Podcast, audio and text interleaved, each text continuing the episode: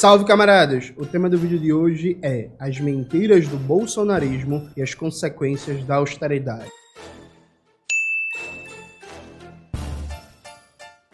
Antes de começar propriamente o tema do vídeo do canal, quero muito agradecer a você que ajuda a manter e melhorar nosso canal a partir do Apoia-se. O seu apoio é fundamental para a gente continuar o nosso trabalho. Nota, eu disse que o título do vídeo desse canal era As Mentiras do Bolsonarismo e as Consequências da Austeridade. No título, eu vou colocar algo mais clickbait, né? Clickbait, é assim que fala em inglês, gente. I not speak English, viu? Eu vou colocar Damares Alves, a do Marajó e o Pânico mora em torno das crianças, alguma coisa assim, né? Porque, veja, nos últimos dias voltou a circular uma fake news bem conhecida. Antes de eu tecer as considerações que eu quero, eu quero só mostrar um fio para vocês que desmente essa fake news. Só um momento. Vamos acompanhar aqui esse fio muito importante do Brasil de Fato. Diz o Brasil de Fato no título, né? de novo, Damares e o Marajó. Alvo de uma nova mobilização da extrema-direita nas redes sociais e na mídia tradicional, o programa Abraço Marajó, lançado por Damares Alves em 2022, foi alvo de uma série de denúncias por irregularidade e fake news, né, notícias falsas. Relembre a história, entenda. Na época, Damares Alves era ministro dos Direitos Humanos do ex-presidente fascista Jair Bolsonaro. O programa foi suspenso em setembro de 2022 pelo presidente Lula PT, mas por que a gente está falando disso agora? Uma cantora gospel fez ressurgir o assunto nas redes sociais depois de cantar uma música com denúncias e problemas sociais e ambientais da ilha do Marajó, no Pará. Isso serviu de gatilho para uma mobilização da extrema-direita por parlamentares bolsonaristas, influências e robôs compartilhando de novo fake news sobre a ilha do Marajó. O tal vídeo, gente, que foi divulgado em massa, é um vídeo do Bequistão, né? Não é do Brasil, não tem nada a ver com o Brasil, inclusive é um vídeo de uma multa de trânsito por transporte irregular de crianças. Mas voltando aqui. Ainda em 2022, o programa foi denunciado no Congresso Nacional por não ter feito consultas prévias com população que seria diretamente beneficiada por ele, inclusive estaria ajudando empresários e fazendeiros de fora da ilha para expropriar a riqueza da região. Na época, Damares foi denunciada por espalhar notícias falsas sobre tortura e abusos contra crianças marajoaras. Ela chegou a dizer que as crianças tinham os dentes extraídos para não morderem durante a prática de sexo oral. A ex-ministra foi denunciada à justiça pelo Ministério Público Federal, que pede indenização de 5 milhões à população da ilha. E aqui tem uma notícia né, que detalha vários aspectos como por exemplo a piora das condições de vida da população da Ilha do Marajó durante o governo Bolsonaro. Aqui, o ministro citado por Damares é Silvio Almeida, atual titular do Ministério dos Direitos Humanos e Cidadania. Passou pela pasta a decisão do governo Lula de encerrar o programa após análise de indicadores que mostraram o fracasso da iniciativa. A iniciativa o programa de Damares Alves. Por exemplo, a cobertura vacinal nos municípios da ilha, que caiu de 59,20% em 2019 para 42,20% em 2022. E a taxa de mortalidade infantil, que passou de 7,54% em 2018 para 7,89% em 2022. Então, vamos resumir aqui a fake news. A Damares Alves, já na eleição de 2022, veio com a história que na Ilha do Marajó, crianças tinham os dentes arrancados para serem abusadas sexualmente na prática de sexo oral, para não morderem né, o pênis dos abusadores. Né? Ela saiu contando várias e várias histórias aterrorizadoras e agora isso foi repetido por uma cantora gospel, que não cabe nem pronunciar o nome, dizendo que, por exemplo, crianças de 6 anos saem em balsas para se prostituírem por 5, 6 reais. E aí, veja, é, as denúncias escabrosas da Damaris Alves ou dessa cantora gospel, não existem provas nenhum de que sejam verdades. No Nunca se achou nenhum registro de uma prova concreta de que crianças têm seus dentes arrancados para serem abusadas sexualmente ou que é regular crianças de 6 anos saírem em balsas para se prostituírem por 5, 6 reais. Agora veja, existem problemas concretos na Ilha do Marajó, como existe de maneira geral no norte do Brasil. Aliás, existem problemas de exploração e abuso sexual contra crianças e adolescentes no Brasil inteiro, mas acaba que por uma série de questões, dado nível de pobreza, de desigualdade, falta de cobertura de políticas públicas, o próprio abandono relativo que o norte do Brasil sofre, né? Então tudo que acontece no norte do Brasil é menos notícia para a mídia burguesa no geral, para a opinião de artistas, de intelectuais, de acadêmicos e por aí vai. Acaba que volta e meia os problemas se avolumam e quando tem um escândalo gigantesco é que vira notícia e dá a impressão que o norte concentra todos os problemas do Brasil, por exemplo, em termos de exploração sexual, ou é o talvez o principal. Veja, existe exploração sexual no norte do Brasil, né? Existe violação contra os direitos das crianças e adolescentes, existe negação sistemática de direitos, existe uma brutal desigualdade, uma brutal miséria, casos de fome, etc. Problemas que existem no Brasil inteiro, só que em alguns aspectos se particularizam e se intensificam na região norte do Brasil. Então, sim, existe exploração contra crianças e adolescentes na Ilha do Marajó, como existe no Pará como um todo, como existe no norte como um todo, como existe no Brasil como um todo, em maior ou menor medida, a depender da região, a depender do estado, a depender da cidade. Então, veja, não é falso que existe um problema. É falso esses detalhes escabrosos que o bolsonarismo fica divulgando para criar uma comoção generalizada. E é falso que o bolsonarismo tenha tentado fazer alguma coisa, né? A Damares Alves, ela foi ministra e ela não fez absolutamente nada. Nenhuma política pública efetiva,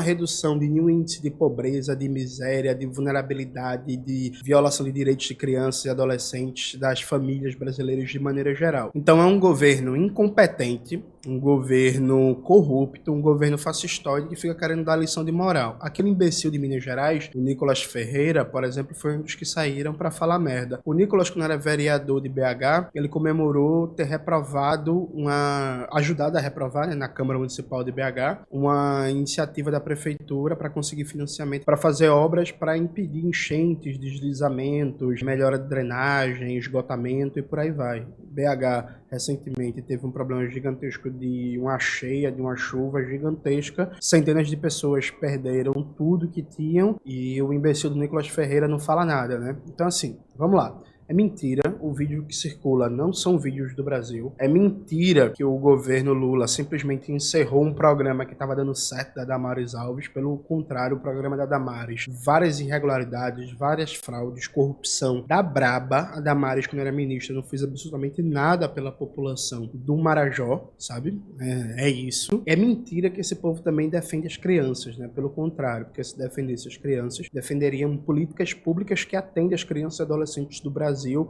melhorando a qualidade das escolas, creches, política de assistência social, política de saúde, atenção à primeira infância e por aí vai eles fazem o exato contrário. Agora, veja, gente, quero ter uma conversa muito séria com vocês. A gente tem um problema aqui concreto. Muita gente ainda não percebeu que o Brasil não vive mais a polarização PT-PSDB. Isso acabou, né, gente? Isso é coisa de outra época. O bolsonarismo, ele constitui um campo político altamente organizado, mobilizado e com muita capacidade comunicacional. O bolsonarismo, ele está se aproveitando e vai se aproveitar cada vez mais de um problema estrutural do governo Lula 3, que é um governo regido pela austeridade. A austeridade é aquela lógica de política econômica que está fundamentada na ideia que é preciso, de forma constante, cortar investimentos públicos, reduzir gastos públicos, reduzir políticas públicas para alcançar o tão chamado equilíbrio fiscal, porque o governo não pode ter déficit, porque déficit é um grande problema que precisa ser enfrentado o quanto antes, porque é o maior mal do mundo. Isso se materializa no governo Lula 3 a partir de políticas estruturantes, como o novo teto de gastos, e de políticas mais conjunturais, como a meta de déficit zero. austeridade significa muitas coisas. Dentre elas, ela significa uma capacidade limitadíssima do governo fazer políticas públicas uma demora cada vez maior no alcance e no resultado dessas políticas públicas. Então, um governo regido sob austeridade é um governo que necessariamente, necessariamente não vai contratar o número de trabalhadores e trabalhadoras públicos suficiente para resolver um problema a curto prazo, não vai equipar órgãos públicos, não vai ter os recursos necessários para dar soluções rápidas e imediatas. O que significa que tudo, tudo necessariamente será muito lento e tendencialmente insuficiente, percebe? Então, por exemplo, o caso dos Yanomamis é paradigmático. Veja, morreu mais, mais Yanomamis esse ano do que ano passado percebe?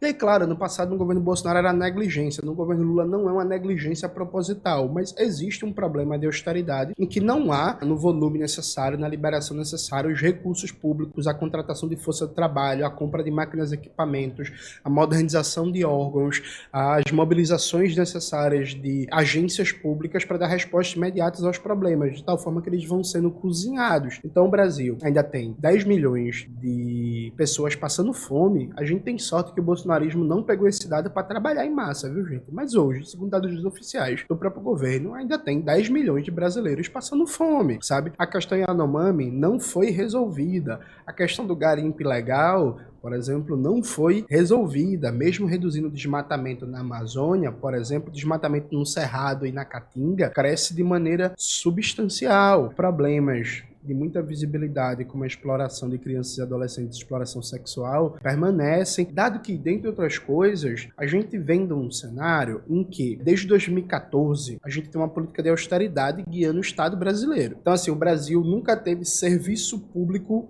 suficiente e necessário para dar respostas práticas e concretas para problemas do cotidiano. Então a gente nunca teve um número suficiente de funcionalismo público na saúde, na educação, na cultura, na assistência social, é, em órgãos importantes como o IBGE, como o IBAMA, como o ICNBio, como Fundação Palmares, na Polícia Federal, na Polícia Rodoviária Federal e por aí vai. Então assim, a gente nunca teve serviço público suficiente. Desde 2014 vem-se uma política de austeridade. Austeridade significa não realização novos concursos públicos, não melhora dos equipamentos e condições de trabalho desses órgãos, redução dos investimentos em pesquisa, em coleta de dados, em compreensão dos problemas, porque os problemas se transformam, né, gente? O problema do garimpo ilegal hoje na Amazônia não é o mesmo que há 10 anos atrás. Então, até do ponto de vista de compreender o problema para inovar nos diagnósticos de compreensão de como ele está se dando e nas soluções, você precisa de dinheiro, precisa de investimento permanente, você precisa estar contratando mais pessoas, pessoas, você precisa que os órgãos de fiscalização, controle, acompanhamento funcionem. Então, desde 2014 para cá, a gente vem numa depressão orçamentária geral e no ataque sistemático ao funcionalismo público federal. Embora esse quadro tenha se atenuado um pouco em 2023 por causa fundamentalmente dos efeitos da PEC de transição e a gente tenha na praça, por exemplo, um concurso público agora, né, a partir do concurso nacional unificado, chamado Enem dos concursos, a gente não tem em nenhum órgão público a contratação do número necessário de funcionários e funcionárias para repor as perdas de pessoal dos últimos anos, percebe? Nenhum órgão público. Então, em todo o Estado brasileiro, falta funcionalismo público, falta investimento em aparelhos, em máquinas, em equipamentos, em modernização, em novas técnicas, em acompanhamento. Isso significa que vai ter muito material, muito material para os bolsonaristas ficarem agitando durante os próximos quatro anos, dizendo que o governo Lula não resolveu isso, o governo Lula não resolveu aquilo, que esse problema continua, que esse outro problema continua, e por aí vai. Então, por exemplo, eu recebi no WhatsApp de alguns grupos de extrema-direita que eu estou lá infiltrado, o próprio governo federal fez um estudo mostrando que 9 milhões de brasileiros e brasileiras moram em situação de risco. Sabe como foi que isso foi divulgado nas redes da extrema-direita? É, 9 milhões de brasileiros moram em situação de risco. O governo Lula divulga isso e não oferece nenhuma solução. Esse era o banner. O governo Lula não oferece uma solução. E veja, de fato, não existe nenhum programa de vulto que dê conta de enfrentar diretamente num prazo de dois ou três anos, por exemplo, isso. Alguém pode dizer, ah, Júnior, mas não seria possível. Veja, seria possível sim. Não é possível com o novo teto de gasto. Não é possível com a meta de déficit zero. Veja, com essa depressão orçamentária permanente que a gente vai ter, os problemas vão se avolumar. As respostas vão ser sempre aquém do necessário. A gente pode dizer que, em termos estruturais, boa parte dos problemas, aliás, praticamente todos os problemas do povo trabalhador do Brasil não vão se resolver no capitalismo, o que eu concordo. Só que o grau de investimento público que o governo realiza diz se esses problemas vão ser mitigados ou não, ou se eles vão crescer, se avolumar, aumentar sua dramaticidade. Numa lógica de novo teto de gastos, toda a política, por exemplo, as políticas de moradia, como Minha Casa Minha Vida, vão ser necessariamente limitadas e muito lentos. E ao final dos quatro anos do governo Lula, a gente vai continuar tendo milhões de brasileiros morando em situação de risco. Numa lógica de novo teto de gastos, a gente vai continuar tendo milhões de crianças e adolescentes brasileiros desprotegidos de uma escola digna, universal, de política de assistência social, de direito à infância, de proteção à sua dignidade. E a gente vai continuar tendo em situações de extrema, extrema pobreza, miséria, desigualdade, desassistência, crianças que estão sofrendo todo tipo de violação. Isso vai continuar acontecendo, sabe, gente? A gente vai continuar vendo casos de garimpo ilegal, casos de desmatamento ilegal, casos de tráfico de espécies, campeando na região norte, inclusive com cobertura dos militares. Então, assim, o bolsonarismo, ele trabalha em cima de uma contradição. O bolsonarismo também defende austeridade, também defende um programa neoliberal, mas ao contrário do PSDB, antiga oposição, eles são espertos. Então o que, é que eles querem? Eles querem que o governo Lula está numa agenda que no fundamental, que é a política econômica, quer agradar os bancos, a burguesia. Então tome-lhe uma política de austeridade, né, para se dar bem com o tal do mercado. É isso. Uma política de austeridade significa respostas lentas, pouco eficientes aos problemas mais mais imediatos que têm visibilidade no debate público. A extrema-direita vai se aproveitar disso, vai mentir,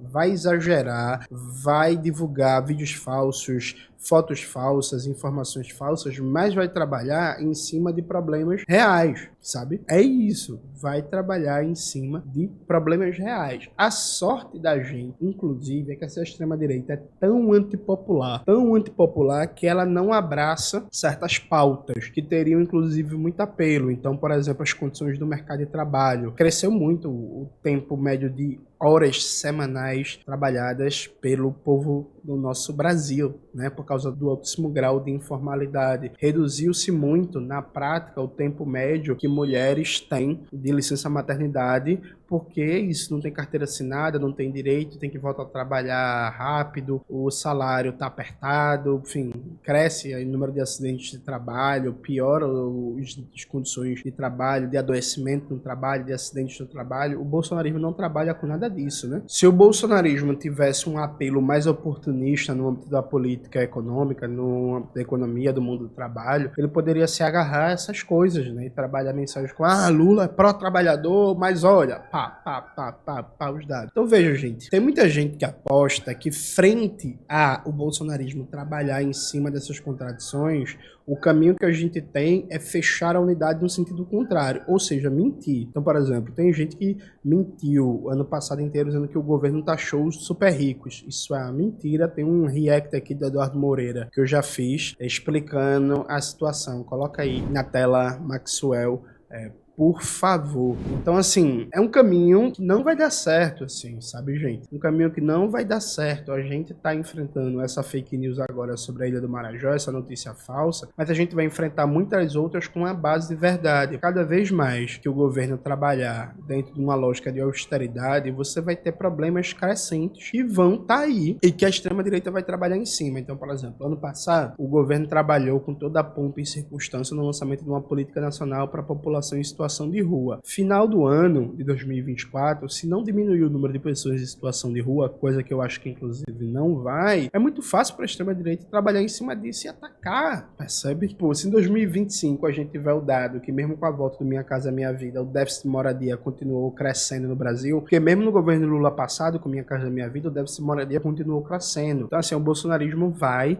fazer uma divulgação massiva dizendo que Minha Casa Minha Vida é uma mentira, uma enganação, porque tem cada vez mais brasileiros brasileiros sem casa, que não estão conseguindo pagar o aluguel e por aí vai. Ou seja, a gente tem que entender que a gente está lidando não é com o PSDB, é com a extrema-direita organizada, coordenada, que faz uma ótima comunicação digital.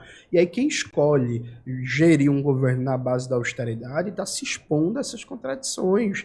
Né? Além da austeridade, uma própria lógica governamental que não quer enfrentar por nenhuma Então, assim, o que é que justifica até agora os militares continuar sabotando o socorro aos Yanomamis e não serem enquadrados? E o José Múcio não ser demitido? Os militares responsáveis pela sabotagem, que inclusive vários deles com envolvimento com garimpo ilegal, com tráfico de madeira, de animais e por aí vai, essa galera não sofreu uma coxa, sabe? Então, assim, a minha grande preocupação não é só desmentir a fake news do momento, né? Tipo, as denúncias escabrosas da Damares são falsas. Existe um problema concreto na Ilha do Marajó, no Pará, no norte do Brasil. Existe uma questão regional que a gente tem que voltar a falar. Inclusive, em breve, no canal, eu vou tentar começar a fazer uma série de vídeos sobre a questão regional e abordar alguns problemas específicos região por região. Mas o fato, para mim, o que me preocupa mesmo é que não vai faltar material para o bolsonarismo trabalhar em cima quando o governo atua numa lógica de austeridade, em que necessariamente todas as respostas de políticas públicas vão ser insuficientes e vão ser muito lentas. E vão ser insuficientes não é só na perspectiva de que toda política pública é insuficiente frente à dinâmica capitalista. Vão ser insuficientes até pelo grau de alcance que uma política pública em si poderia ter, entende? Então, assim, isso é um problema sério, um problema seríssimo, em que, se não for enfrentado, vai gerar cada vez mais material para a extrema-direita surfar na onda. Depois, a gente não pode se surpreender